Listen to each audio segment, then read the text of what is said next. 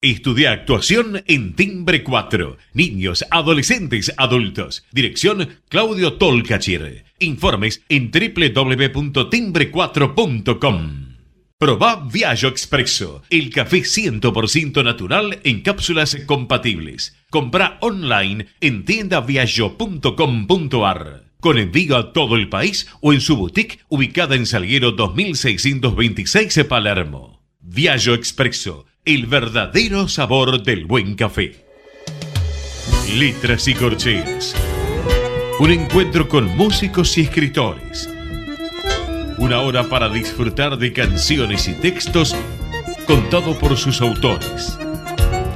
Letras y corcheas. Los jueves de 22 a 23 con la conducción de Hernán y Mario Dobri.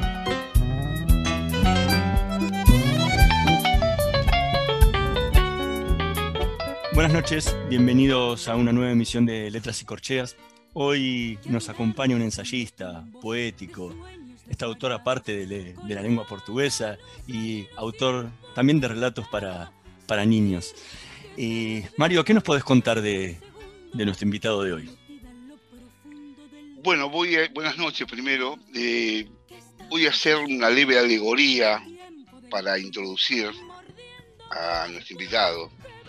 La poesía suele ser lugar a donde convergen las emociones perentorias de los que claman respuestas imposibles y desde donde emergen los gritos oraculares de las grietas del alma. Puede ser catarsis de las soledades existenciales y vuelo enamorado de las palomas del alma.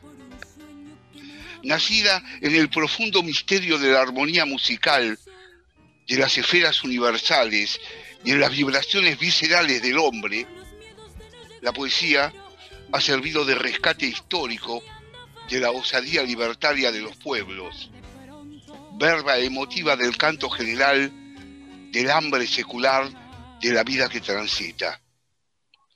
Esta noche de jueves en letras y corcheas da en venir a su arte un hombre exponente de la rara avis poética virtuoso de virtudes innegables en esto de indagar los caminos de las encrucijadas humanas. Buenas noches, Santiago Kovatlov. Es un placer contar contigo en nuestro programa. Buenas noches, también para mí es un gusto que nos podamos reunir a cambiar ideas e intercambiar emociones. Eh, ¿Qué cosa, qué círculo reúne a la poesía al hombre y al poema? Yo siempre he creído que el hombre es un ser inconcluso. Vale decir, es un ser que, a diferencia de los integrantes de otras especies, no está gobernado en forma exclusiva por la biología o por la naturaleza. Es también un ser de lenguaje. Y como ser de lenguaje, es fundamentalmente una tarea, una labor, un anhelo de expresión. Es un ser que se busca para poder ser y no un ser que está consumado, como digo, en una idiosincrasia, a diferencia del animal que en verdad evoluciona dentro de su especie sin poner empeño en lograr esa evolución. Es todo el biología. En nuestro caso no es así. Es probable ser un hombre y es probable ser una mujer, pero no es seguro. Se puede pertenecer anatómica o biológicamente a la especie humana, pero ser un hombre o una mujer es fruto de una labor, de una construcción, de una educación, de un empeño. Entonces, en ese trayecto que lleva a un ser hacia su deseo, hacia su posibilidad de evolucionar, el lenguaje tiene dos funciones básicas. Una es la de garantizarnos la inteligibilidad cotidiana de las cosas, todo aquello que de alguna manera permite que nos entendamos, compartamos eh, criterios, nociones de significación, valores comunes, lo que facilita en alguna medida la convivencia. Pero por otro lado, el lenguaje es también la posibilidad de registrar la emoción de esos descubrimientos que nos depara el asombro, que propone la angustia, que facilita la alegría o que permite de alguna manera la monotonía, el júbilo, todas aquellas vivencias que nos sorprenden con intensidades inéditas que escapan a la vida cotidiana o a lo que podemos llamarlo previsible. La poesía forma parte justamente del repertorio de enunciaciones dictadas por lo imprevisible, no porque se ocupe de realidades que no sean accesibles en el campo de la, de cotidianeidad, sino porque transfigura las vivencias de lo cotidiano, las repotencia, les brinda una, eh, yo diría, energía de las que la las priva la costumbre, el prejuicio, la indiferencia. La poesía recarga de significación todo aquello que desvirtuado por una previsibilidad desmedida, vuelve a ganar brillo y presencia por obra de estas experiencias fundamentales a las que antes me refería, el asombro, la angustia, la emoción de parada eh, por la vivencia de un júbilo, de manera que ahí es donde quedan emparentados el hombre, la poesía y esta posibilidad de expresión. Ahora, hace un tiempo en una entrevista me decías que creo que mi poesía es el módico triunfo que pude lograr sobre el sentimiento del tiempo, tal como aportan los años. ¿Cómo, cómo fue cambiando tu forma de escribir desde los comienzos como poeta a el Santiago Kovatlov de hoy? Mm. Bueno, yo soy un hombre de 78 años, por lo tanto me encuentro en la etapa final de mi vida. Desconozco cuántos años más podré vivir, pero seguramente no serán muchos y espero que no lo sean en la medida en que yo asocio la lucidez a una, a una eh, módica cantidad de años. Preferiría no durar sino vivir. Entonces, en esta etapa de mi vida, yo diría que lo que la inscribe como un periodo eh, significativo es el descubrimiento del tiempo, que se inició con el nacimiento de mis hijos. El nacimiento de mis hijos hizo de mí alguien que quedaba inscripto en la temporalidad porque había dejado de ser última generación para pasar a ser penúltima. Y este descubrimiento extraordinario que va acompañado de la alegría de haber dado vida o de contribuido a dar vida, es al mismo tiempo el que hace de nosotros seres que descubren que van a pagar el desarrollo de sus hijos con el envejecimiento, al que reciben con eh, yo diría no con resignación, sino con decisión, puesto que a cambio de él, pues está la alegría de ver florecer a quienes nos han seguido en el tiempo. Eh, esta etapa de mi vida, que fue la de nacimiento de mis hijos, y que se inició cuando yo tenía 25 años, no cobró, sin embargo, transparencia clara para mí hasta el momento en que murieron mis padres.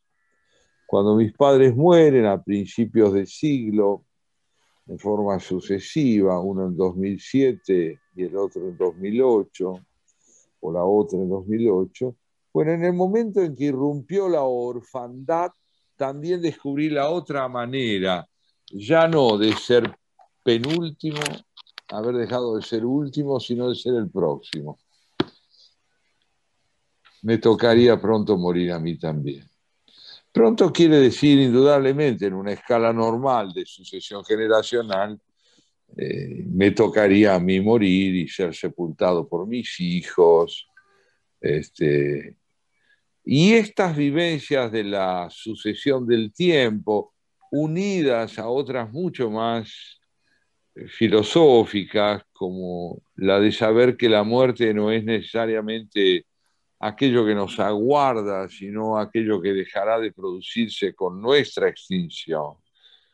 Todo eso me fue llevando a una poesía donde el sentimiento del tiempo eh, se perfiló como el vocero primordial de mi enunciación poética, ¿no?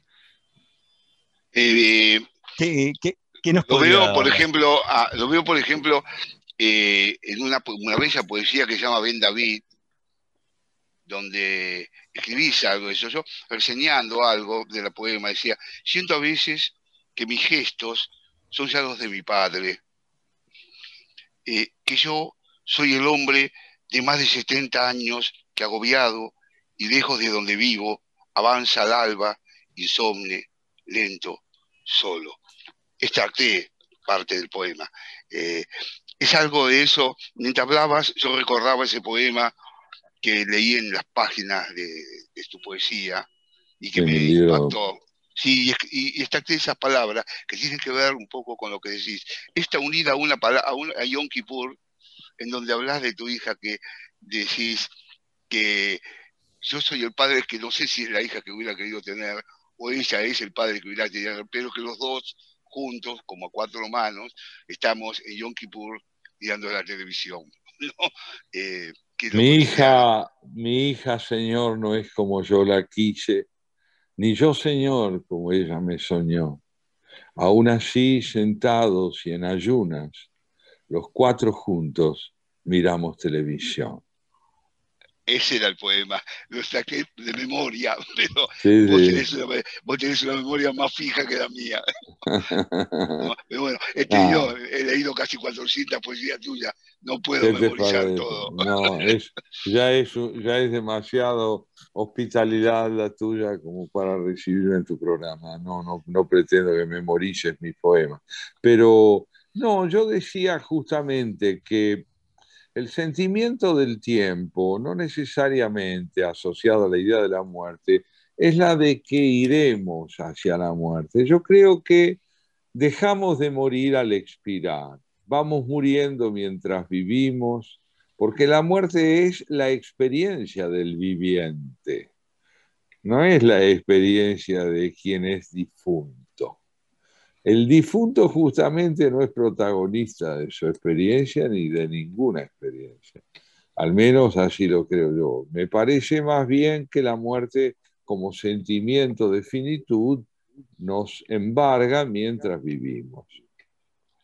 Lo que pasa es que para que todo cambie, la muerte es ineludible, porque si hemos nacido, debemos morir, porque si no, el nacimiento eterno es como si de la nada se creara el todo en forma continua, fluyendo sin cesar.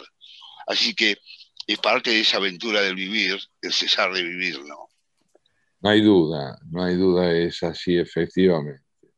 Eh, Santiago, eh, ¿qué, nos podrías compartir de, tu obra, algo, algo, que hayas seleccionado para nosotros?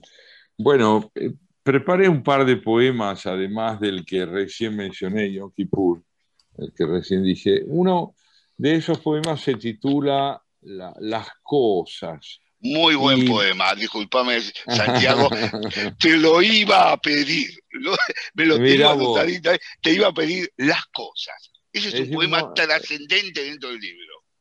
Muchas gracias. Eh, eh, pertenece a un libro titulado Hombre en la tarde, que es un libro de 1997, y dice así,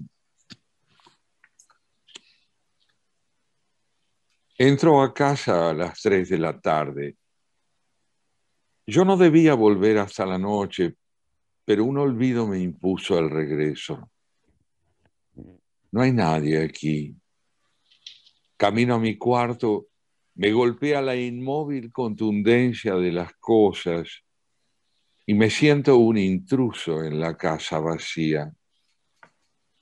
Las cosas son los habitantes de la casa las cosas que salen a vivir cuando no estamos y un silencio quieto oprime todo como un Dios insidioso a su universo.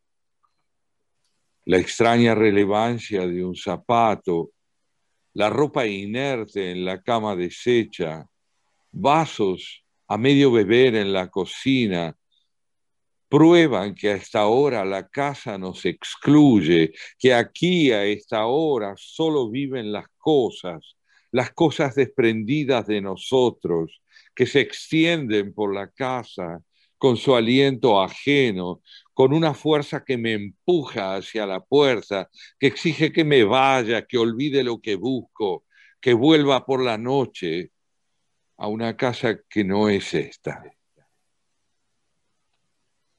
Maravilloso. Muchísimas eh, gracias. Vos sabés que yo venía diciendo la progresiva de tu antología y, venía porque e, es una antología que va increciendo, ¿no?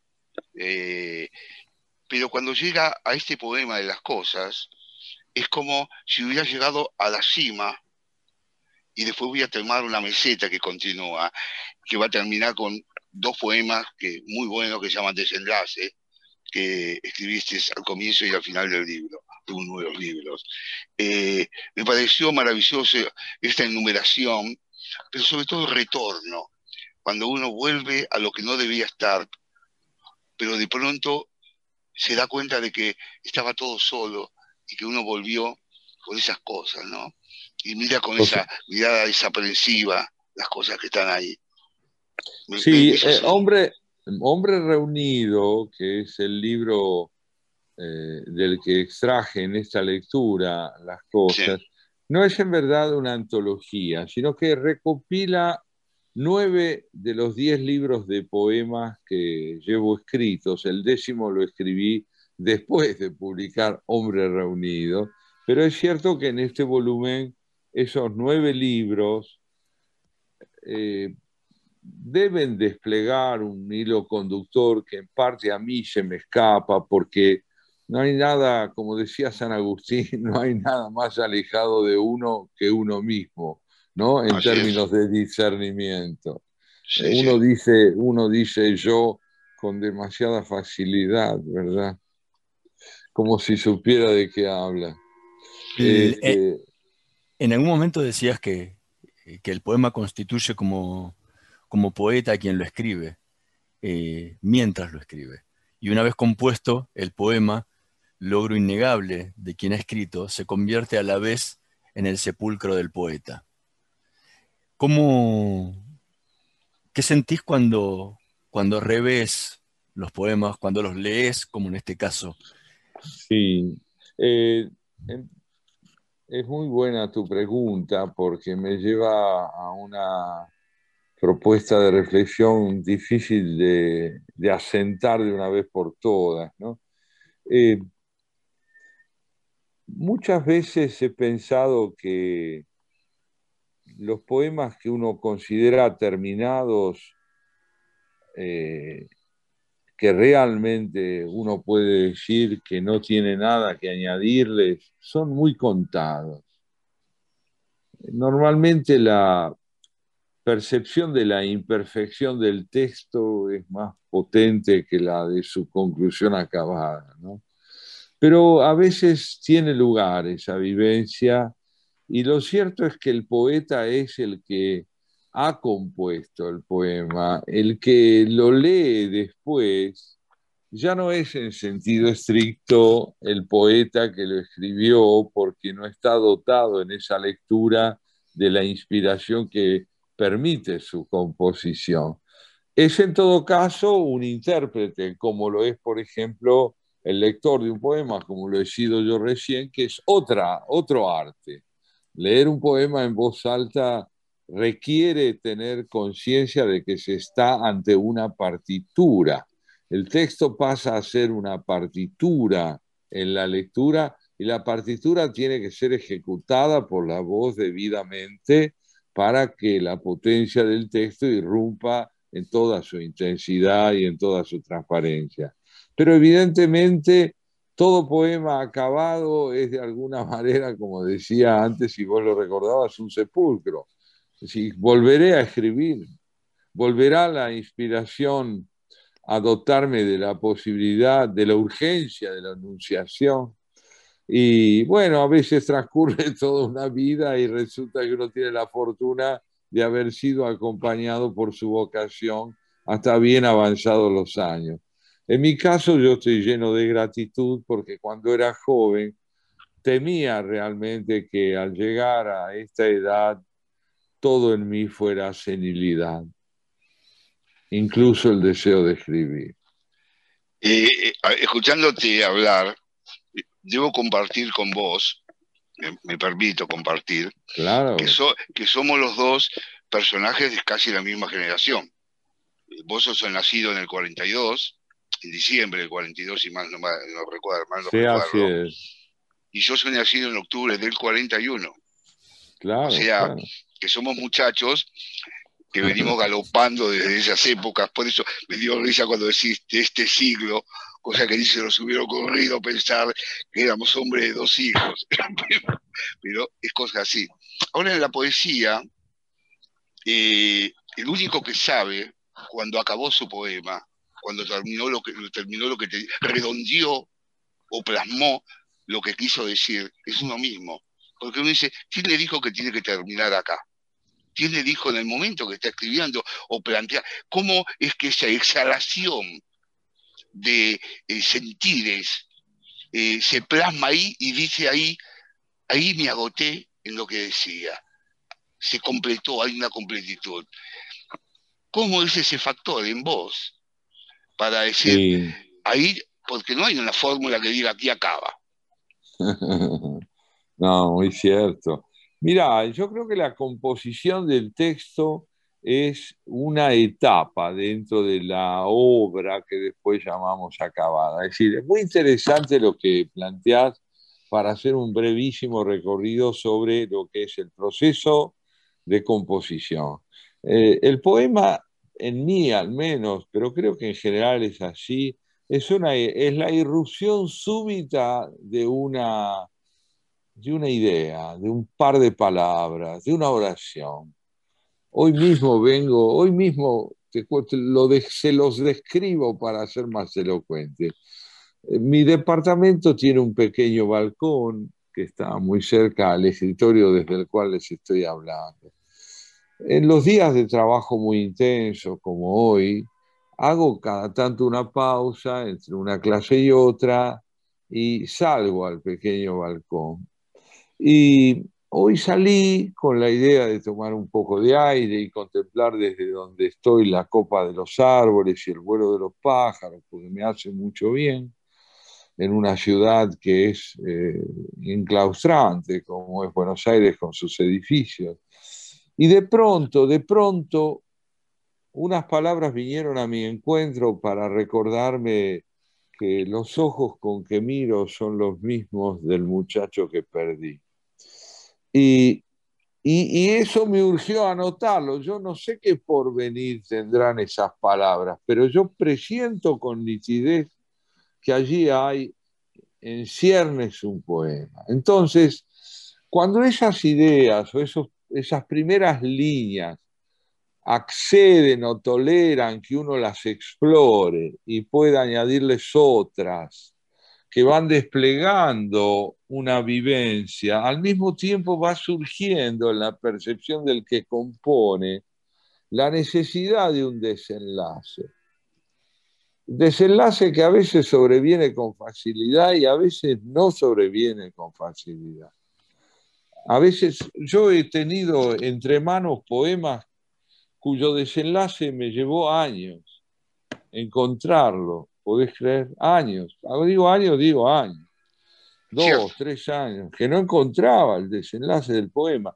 Y finalmente un día, luego de buscarlo con la avidez de un hambriento y sin tener éxito, un día, con una naturalidad pasmosa, lo encontré. Otras veces tengo el desenlace de un poema entre manos, que advierto que es algo que se me ocurrió inicialmente, pero que no puede ser el comienzo, que eso es más bien algo que tiene la contundencia de un final y que lo que debo hacer es desplegar el desarrollo, el proceso de ese texto. Eh, pero no hay duda de que el desenlace, como función en la construcción del poema, tiene que un rasgo distintivo que es inconfundible es aquel que debe hacer, un desenlace es aquel que debe hacerle lugar al silencio. Estamos conversando con Santiago Kovatlov. Vamos a hacer una pequeña pausa. En un minutito más volvemos con más letras y corcheas. Vamos la radio. Somos tu voz. Vamos con eco. Siempre la verdad y la mejor información. Omint Digital, la primera plataforma online para cotizar y comprar un plan médico con cobertura nacional para vos y tu familia.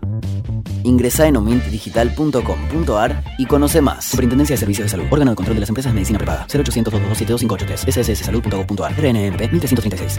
Se vienen cambios, ¿eh? se vienen cambios en la planta de Pacheco de Ford, ¿eh? porque se están preparando para transformarla y así producir la nueva generación de Rangers en el 2023. Por lo que me cuentan, al parecer la automotriz ya invirtió o está en planes de invertir 580 millones de dólares que incluyen, por ejemplo, la producción de la la modernización de la planta de Pacheco y una fuerte inversión en el desarrollo de autopartes locales. ¿eh? Ojo al piojo porque ya entre marzo y abril, por lo que estuve ahí chusmeando, Ford comenzó con la instalación de, por ejemplo, una nueva línea de, de prensas de alta velocidad, celdas de armado de carrocería de última generación y una nueva línea de chasis, por ejemplo, entre otras cosas, ¿verdad? Bueno, la remodelación incluye, por ejemplo, bueno, reformas estructurales en la planta de montaje, estampados y carrocerías, como también pintura, ¿eh? Nada, se viene con toda la planta de Pacheco que se está remodelando y a partir del 2023, bueno, las nuevas pickup Ford Ranger van a empezar a construirse, a fabricarse allí. Omint Digital, la primera plataforma online para cotizar y comprar un plan médico con cobertura nacional para vos y tu familia. Ingresa en omintdigital.com.ar y conoce más. Superintendencia de Servicios de Salud. Órgano de control de las empresas de medicina prepaga. 0800 227 sssalud.gov.ar. RNMP 1336. De chico, supe que no era hijo biológico de quienes me criaron. Durante años no hice nada con eso. Ya de grande, Vanina, mi compañera, me dijo que podía ser hijo de desaparecidos. Pero algo me frenaba. La culpa, el miedo. Luego nacieron mis hijas y pensé que no podía dejarles algo como esto sin resolver. Y me animé a dar el paso. Anímate a dar el paso. Si naciste entre 1975 y 1980 y dudas de tu identidad o sabes de alguien que puede ser hija o hijo de desaparecidos, comunícate con Abuelas de Plaza de Mayo o con sus redes en las provincias. Podés vernos en vivo en ecomedios.com. Contenidos audiovisuales. Conectate con nosotros. Contestador 5 254 2353. Letras y corcheas. Una hora para disfrutar de canciones y textos contados por sus autores. Con la conducción de Hernán y Mario Dobri.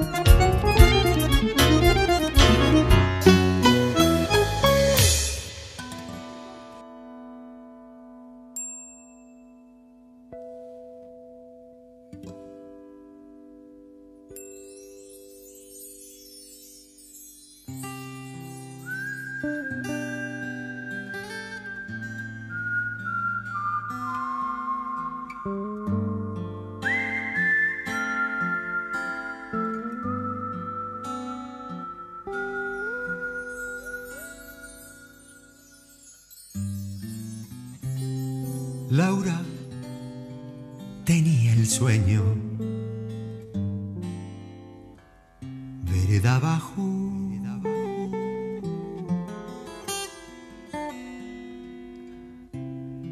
En su dale que dale. Todos los días.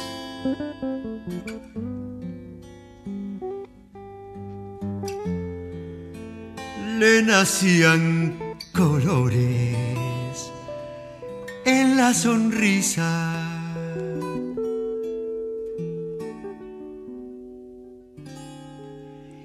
aire suspiraba por sus rodillas.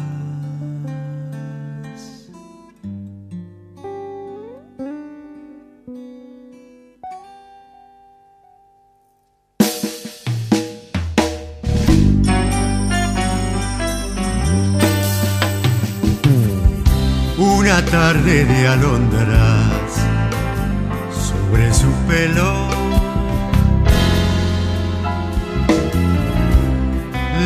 tejieron un hijo en las entrañas. El agua de sus ojos sembró la arena donde crecieron llantos como nostalgia.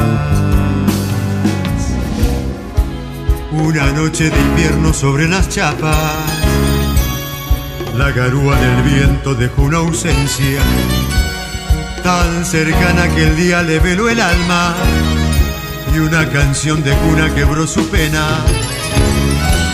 Con dolor de hojas secas caminó al río a internarse en la sombra de sus ojeras. La corriente del agua bautizó al niño y un diluvio de olvidos se fue con ella.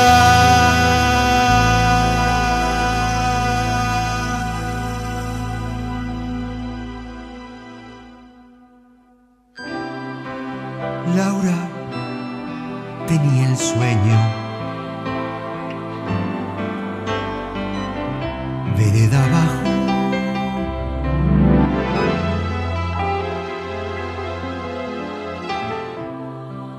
En su dale que dale. Todos los días.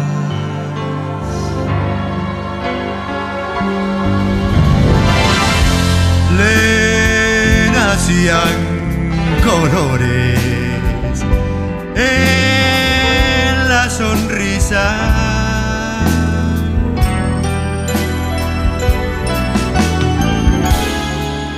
El aire suspiraba.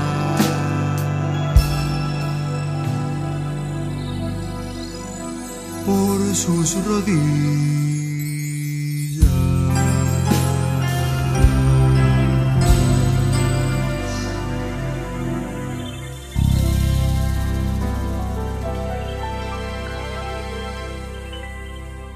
Escuchábamos Laura, interpretada por Raúl Lucy, poema de- del poeta Mario Dobri. Eh, mientras seguimos conversando con, con Santiago Kovatlov, el- recién hacías, hacías mención a, la creación, ¿no? Cómo, venías, cómo, cómo te había llegado en el balcón de tu casa la, la- la inspiración. Eh, ¿Cómo es el método luego de trabajo? Eh, porque Bueno, decías también eh, que hay cosas que te fueron entrando por, por tiempos y compañía. Eh, ¿Hay momentos donde te sentás a trabajar en, Sí. en poesía o lo vas haciendo a medida que vas teniendo justamente estas, estas ideas que te van llegando? Mira, eh, es, es bastante frecuente en estos últimos 10 años que así como me surge, eh, como digo, en ciernes la posibilidad de un poema, también surja en ciernes la posibilidad de otro y de un tercero y de un cuarto. Me doy cuenta que son ideas que no pertenecen al mismo cuerpo, sino que son como telas que yo tuviera eh, en mi atelier de pintor, cada una de ellas sobre su atril, y voy tocando uno, tocando el otro, tocando el tercero, eh, pero trabajo eh, muy intensamente hasta el momento en que el texto me clausura la puerta y me dice por hoy basta. Es decir, hay momentos en los que yo tengo, digamos así, el tiempo y la disposición subjetiva para trabajar. A veces el texto, en concordancia con ese tiempo y esa disposición, me da acceso.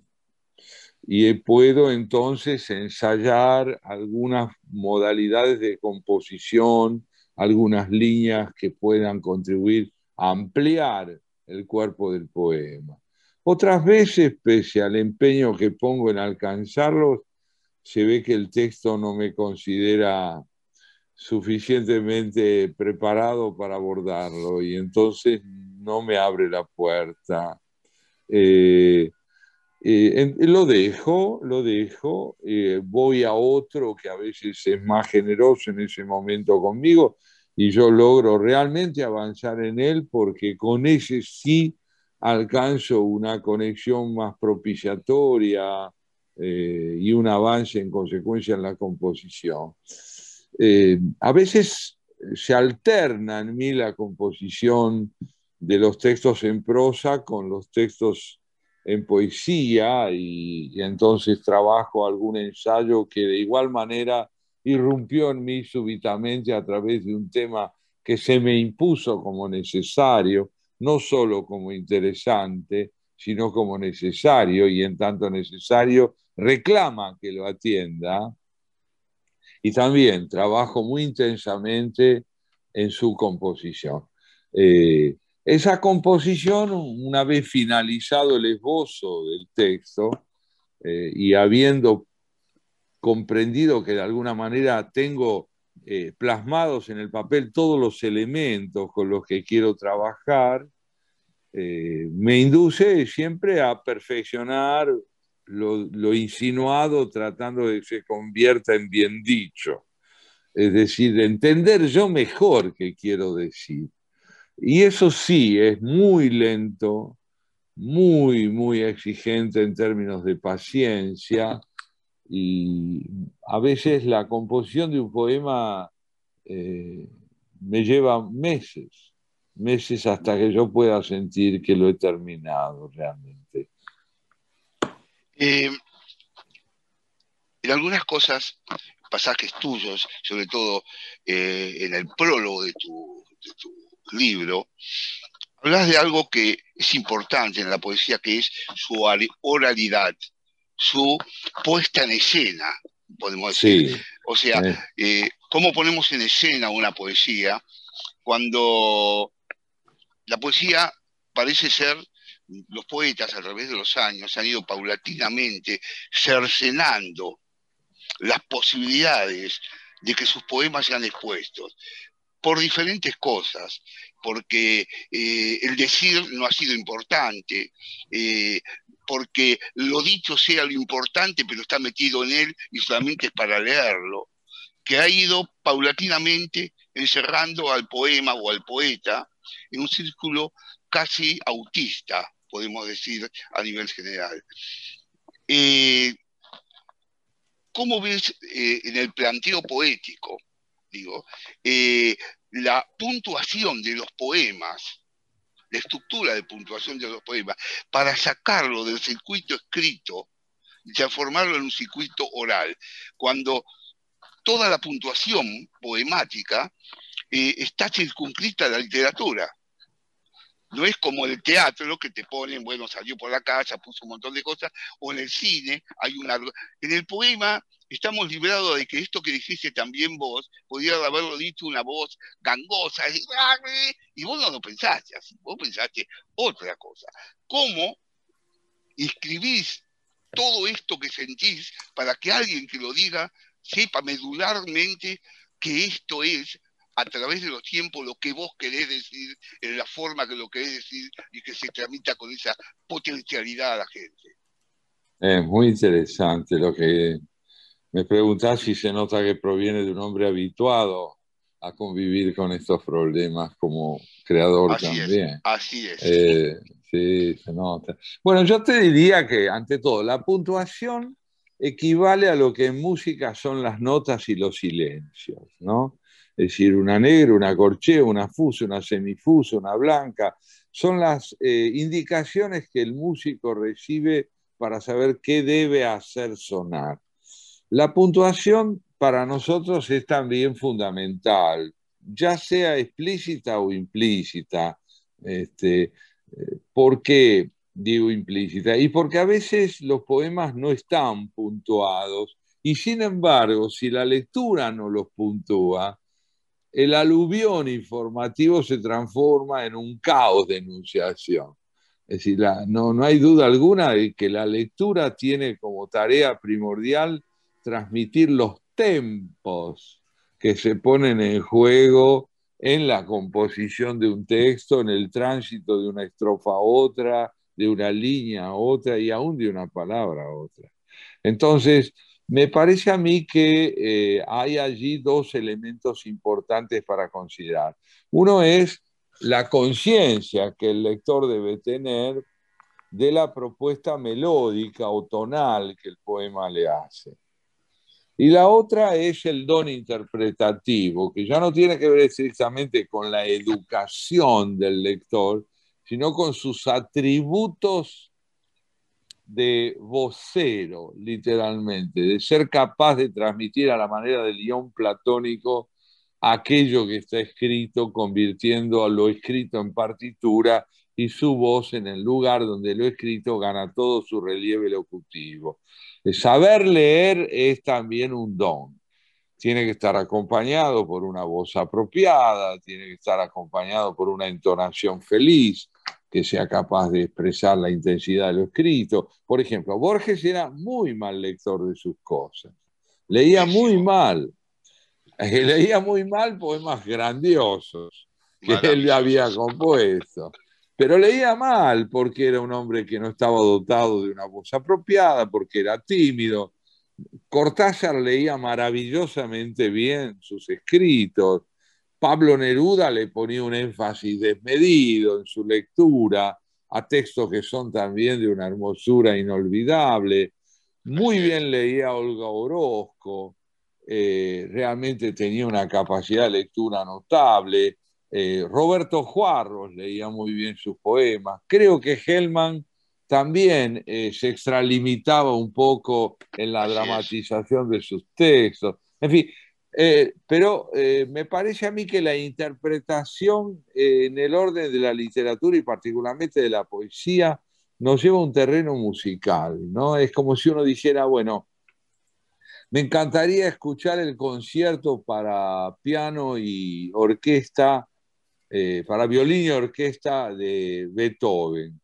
¿Y qué es lo que uno pregunta si es medianamente entendido? ¿Interpretado por quién? ¿Por quién?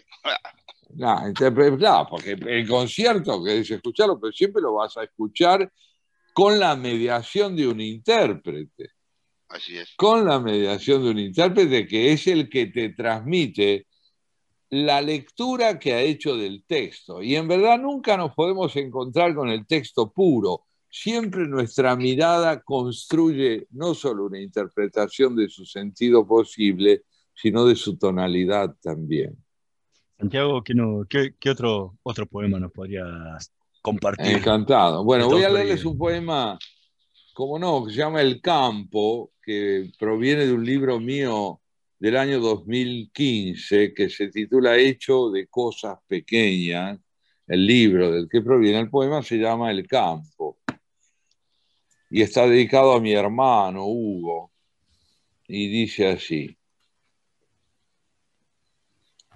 Crece ante las ramas del sauce solo este anhelo sin forma que siempre me dio vida ramas grises, altas y desnudas, verdad remota del campo mudo, luz de mi país hundida en el invierno quieto.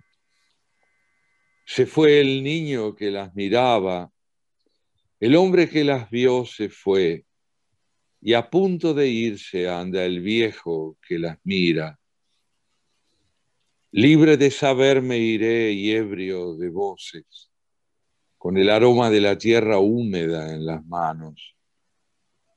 Aquí fui lo que no sé y me habita. Ya ni cenizas hay de mi madre. Disuelto va mi padre por el aire y solo mi memoria pobre golpea a su puerta cerrada. No ser, haber sido, no saber, y la emoción de tanta errancia. Así es. Así es.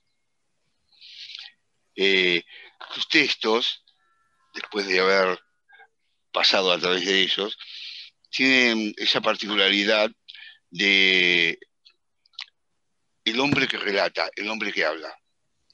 Normalmente no no es como esos textos de, de, de Lugones o de Obligado, en donde eh, marchan sobre objetos fuera de él, al cual le, le le vuelcan toda su líbido para colocar, eh, para, para impostar el poema, como yo qué sé, Cabral o, o los poemas de Lugones. En general, mismo Borges, muy pocas veces, sobre todo en los primeros libros, eh, pasaba una mirada sobre su casa, sus cosas, sus pequeñas, pero después ya no, se transforma eh, en alguien que traslada su líbido hacia afuera.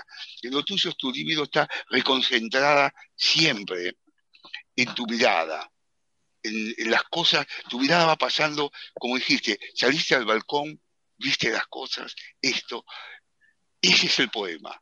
El poema es la mirada que atrapa. Ese sos Mm. vos, atrapa y lo vuelca y lo lleva. Esa sutileza, esa figura de las palabras, es lo que envuelve el atractivo de lo que yo he leído. No sé si... eh, Bueno, me has, me, algo me has hecho, oh, claro que sí, me has hecho un gran regalo. El regalo es, el poema es la mirada que atrapa. Esas palabras tuyas resumen lo que celebramos los dos a través de nuestra vocación y lo que recogemos los dos de aquello que intentamos llevar adelante. Creemos los dos, me parece, porque también lo he escuchado de vos, que el poema en verdad nos devuelve limpias de obviedad todas aquellas cosas que nos rodean y que nos dan un indicio, un latido del el hecho de estar vivos y ser tiempo. Sí, sí, sí. ¿No me dirías el- el último poema desenlace? Como no, te lo leo encantado. Te lo pediría porque lo, escucha, me- lo, voy, a- lo voy a grabar, como esto va a quedar grabado, lo voy a tener para, para mi tesoro. Claro. Desenlace. Ya no espero el final. Se encuentra en casa. No lo denuncia la fatiga de mi cuerpo, sino esta nostalgia anticipada por todo lo que es mío todavía. La ofrenda de este cielo en la tarde que se apaga, el pan de cada día, las voces de mis hijos que ya no escucharé. No es este aliento tenue que me agota en pocos pasos, sino saberme de súbito extranjero entre tantas cosas familiares, mis lápices, mis libros, mi mesa de trabajo, los zapatos que miro como si ya no fueran míos, el saco de pronto vencido en una silla, la foto en que el verano te abrazaba. Hermoso. Pues es Así- que me, cuando lees así, me hizo acordar esto a una mirada despojada de la potencia de poseer, Mm, ¿no? Eh, el, el poema, ¿no? Me trasluce eso. Eh, qué bueno. Sí, Bueno. te agradezco, te agradezco. Yo no sabría qué añadir a lo que decís, pero fundamentalmente porque me encuentro bien hospedado en lo que decís. Has pasado, bueno, me alegro mucho. has pasado buena parte de, de tu adolescencia en Brasil. Así es. Y, y- y tu obra, y, quedaste muy marcado por Pessoa al punto de que, que tradujiste buena parte de su obra a- al castellano. Y, ¿Alguna vez intentaste escribir poesía en portugués? Sí, sí, sí. Mientras vivía en el Brasil, el portugués fue para mí, y aún hoy lo es, parte de mi manera de ser. Yo sé algunos idiomas, por suerte, pero yo ocurrí en portugués. Eh, El, portugués fue un recurso con el cual constituir mi identidad durante los años de mi adolescencia en que viví en San Pablo y escribía en portugués eh, con, con la misma frecuencia con que lo hablaba. Pero claro, había algo que no terminaba de permitirme instalar en ese idioma con la naturalidad imprescindible como para sentir lo mío. Y es que realmente el castellano se me imponía de dos modos, como un idioma en el cual no dejaba de leer y con la emoción enorme que yo sentía cuando caminando por una calle de San Pablo pasaban dos personas a mi lado hablando en el castellano de Buenos Aires y yo me moría de nostalgia. Y escribía con frecuencia en castellano también, eh, sobre todo mis ensayos, mis primeros ensayos los escribía en español. Y tenía del portugués la misma vivencia que tengo hoy, una lengua imprescindible, un goce asociado al, a la memoria, al recuerdo de mi adolescencia, y algo más puedo decirte que es realmente muy central. Yo cuando regreso a San Pablo ya me pierdo en la ciudad. Ha cambiado tanto. Ya no puedo verla como fue, como la recuerdo yo. Pero el enigma más alto, el enigma más profundo, es cómo brota en mí ese idioma al punto de poder hablarlo como si yo fuera brasileño. Y, y esto me lo dicen los brasileños. Eh, no tengo acento en portugués. ¿De ¿Dónde? ¿Cómo, ¿Cómo se preservó inamovible eso cuando en verdad todo en el Brasil que conocí ya desapareció? Y, a, y a la hora de la, de la forma y la sonoridad, ¿qué diferencia hay entre escribir poesía en portugués y escribirla en español?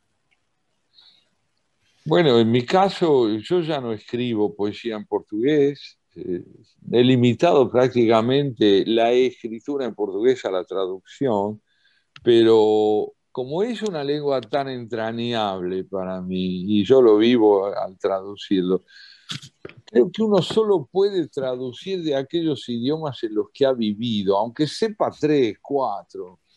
Pero hay una, yo te diría, un eh, bouquet, en el sentido del vino, ¿no? Un bouquet de la lengua, que el que ha vivido dice, no, esta palabra quiere decir lo mismo que esta, pero no puede ir esta, es otra la que tiene que ir.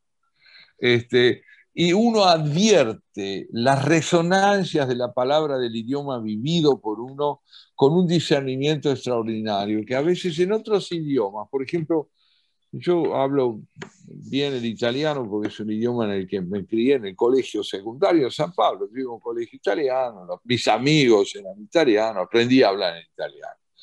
Pero a mí el, el italiano, que es una lengua entrañable, yo la adoro, eh, tiene pocas resonancias vitales en mi vida, muy asociada hasta a un grupo de amigos y a una escuela, pero no a la calle, pero no a la lectura primordial. Yo empecé a leer en italiano, sobre todo, muchos años después. El francés, yo, yo hablo francés, escribo en francés, pero a mí no me pasó nada en francés. Nada, nada, no me pasó nada. Nunca me enamoré en francés. Lo adoro, me encanta. No hubiera podido hacer mi carrera universitaria sin el francés.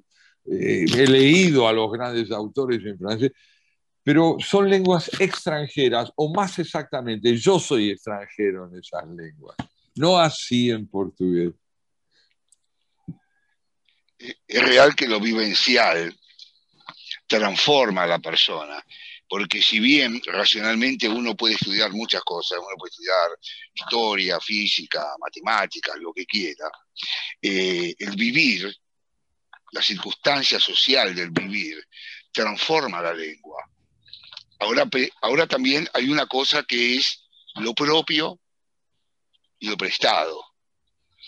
Cuando uno va a un lugar y, y escribe en portugués, todos van a decir, no estoy hablando de eso, pero digo, eh, qué bien escribe Santiago en portugués. Pero si Santiago escribe en castellano, nadie le dice eso. ¿Por qué? Porque ese es Santiago. El otro es el idioma prestado. Uno puede escribir muy bien, estar muy bien, pero en el fondo el ser, el primogenio, el primogenio ser, es el castellano. Es Se el llama lengua materna. Es lo que le dicen la lengua materna. Y lo que mamá da, no lo da nadie. No, no hay duda. Por eso regresé a la Argentina. Y me embriagué con el regreso a los 20 años, escuchando hablar mi idioma en todos lados. Me, me- me extrañaba que todo el mundo hablara en castellano y me deleitaba, me deleitaba oyendo hablar mi idioma a todo el mundo, en todas partes. Fue una reconquista. Escucharte hablar a vos, incluso en la televisión, cuando uno se regodea del gusto de alguien que gusta de la palabra. Porque se da cuenta uno que no solo decir la idea, decir la palabra. Es como Sí. que te gusta como suena lo que dice. Eso se Claro. ve palpablemente cuando se te escucha. Sí, siempre que se tenga el oído que tenés vos. es así. Bueno, les no, agradezco. Muchísimas gracias. A Este, ustedes. Créanme que ha sido un momento delicioso, de intimidad, de diálogo, de emoción profunda. Eh, esto no ha sido una entrevista, ha sido un encuentro. Nosotros Muchas gracias. te agra- te agradecemos muchísimo por, por haber participado de, de esta entrevista y, y obviamente te, te invitamos nuevamente para en un futuro volver a, a- a charlar y seguir compartiendo parte de tu obra con nuestros oyentes y con nosotros. Muchísimas gracias. Pues muchísimas gracias eh, de A haber vos participado. La verdad que ha sido un placer emotivo para mí. Gracias. Ah, también para mí. Gracias a ustedes les extiendo un cálido abrazo y les deseo también que prosigan esta tarea generosa, hospitalaria y necesaria.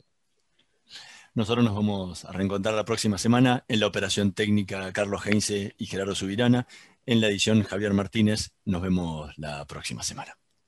Estudia actuación en Timbre 4. Niños, adolescentes, adultos. Dirección Claudio Tolcachir. Informes en www.timbre4.com. Probá Viaggio Expresso, el café 100% natural en cápsulas compatibles. Compra online en tiendaviaggio.com.ar. Con envío a todo el país o en su boutique ubicada en Salguero 2626 Palermo. Viaggio Expresso, el verdadero sabor del buen café.